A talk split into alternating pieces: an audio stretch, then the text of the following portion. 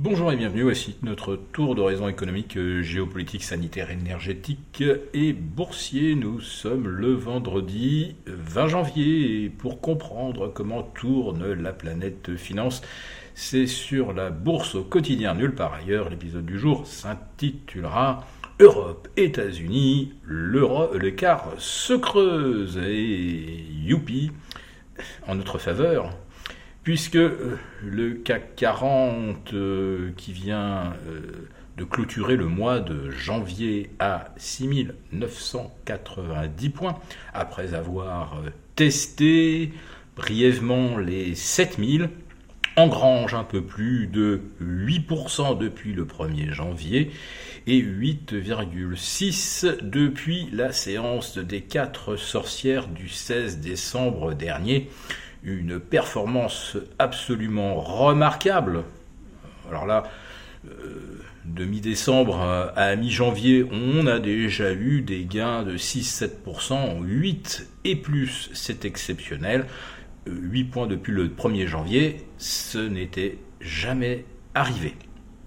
Mais euh, la bourse de Paris ne fait pas que battre ses records de hausse, elle creuse également euh, son avantage par rapport aux indices US. Car figurez-vous qu'à Wall Street, avec un Dow Jones qui cherche un petit peu son chemin, aujourd'hui aux alentours de 33 000, eh bien, le Dow Jones est très légèrement dans le rouge depuis le 1er janvier. Oui, dans le rouge.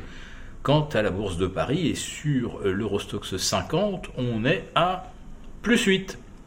Alors, euh, tout le monde se demande quel est le prodige qui nous vaut une telle faveur de la part des investisseurs américains euh, majoritairement? Alors on a tous euh, déjà beaucoup disserté sur euh, le rebond de l'euro face au dollar, donc mécaniquement oui, il y a des investisseurs qui ont cherché à capter la surperformance de l'euro en achetant donc des actifs libellés en euros classiques. Mais après ça, il faut se demander pourquoi l'euro se met à surperformer de la sorte le dollar. Et là, j'avoue qu'on se perd toujours un petit peu en conjecture. Alors certains disent oui, les euh, anticipations de croissance ont été révisées en Europe. Euh, Olaf Scholz euh, a déclaré que l'Europe échappera à la récession alors qu'on envisageait bien un moins 0,5, voire un moins 1% en Allemagne, et voilà qu'on se retrouverait avec de la croissance. Mais est-ce que passer d'une hypothèse de récession légère à une croissance légère justifie par exemple que le DAX ait repris 27% depuis le 3 octobre dernier, que le CAC 40 en ait repris entre 23 et 24 Avouez que c'est quand même pas mal payé pour, euh, on va dire, une révision, et c'est surtout pour l'instant dans les têtes que ça se passe, des perspectives 2023. Parce que sur le terrain, on cherche bien quelles sont les nouvelles extrêmement positives.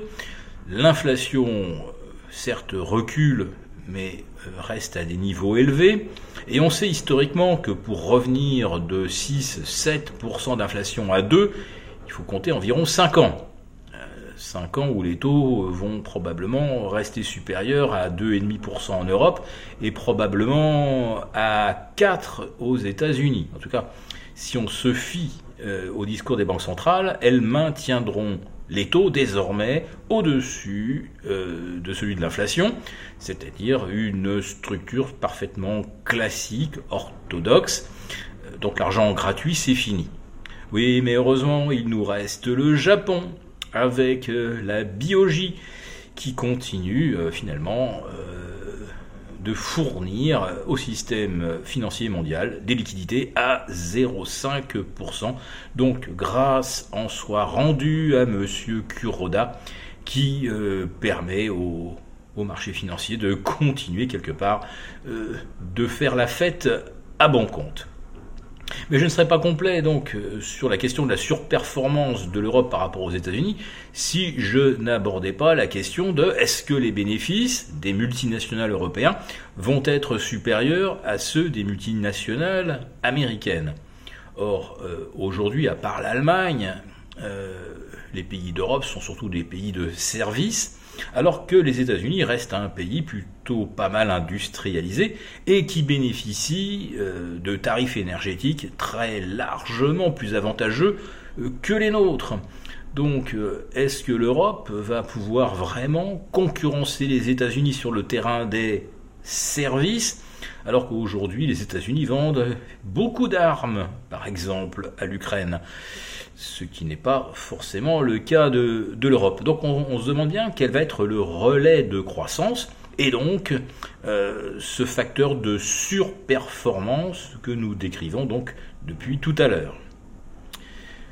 On va aller regarder un petit peu du côté de l'obligataire aujourd'hui et euh, on va encore moins comprendre pourquoi le CAC 40 prend 0,6 à 0,7%.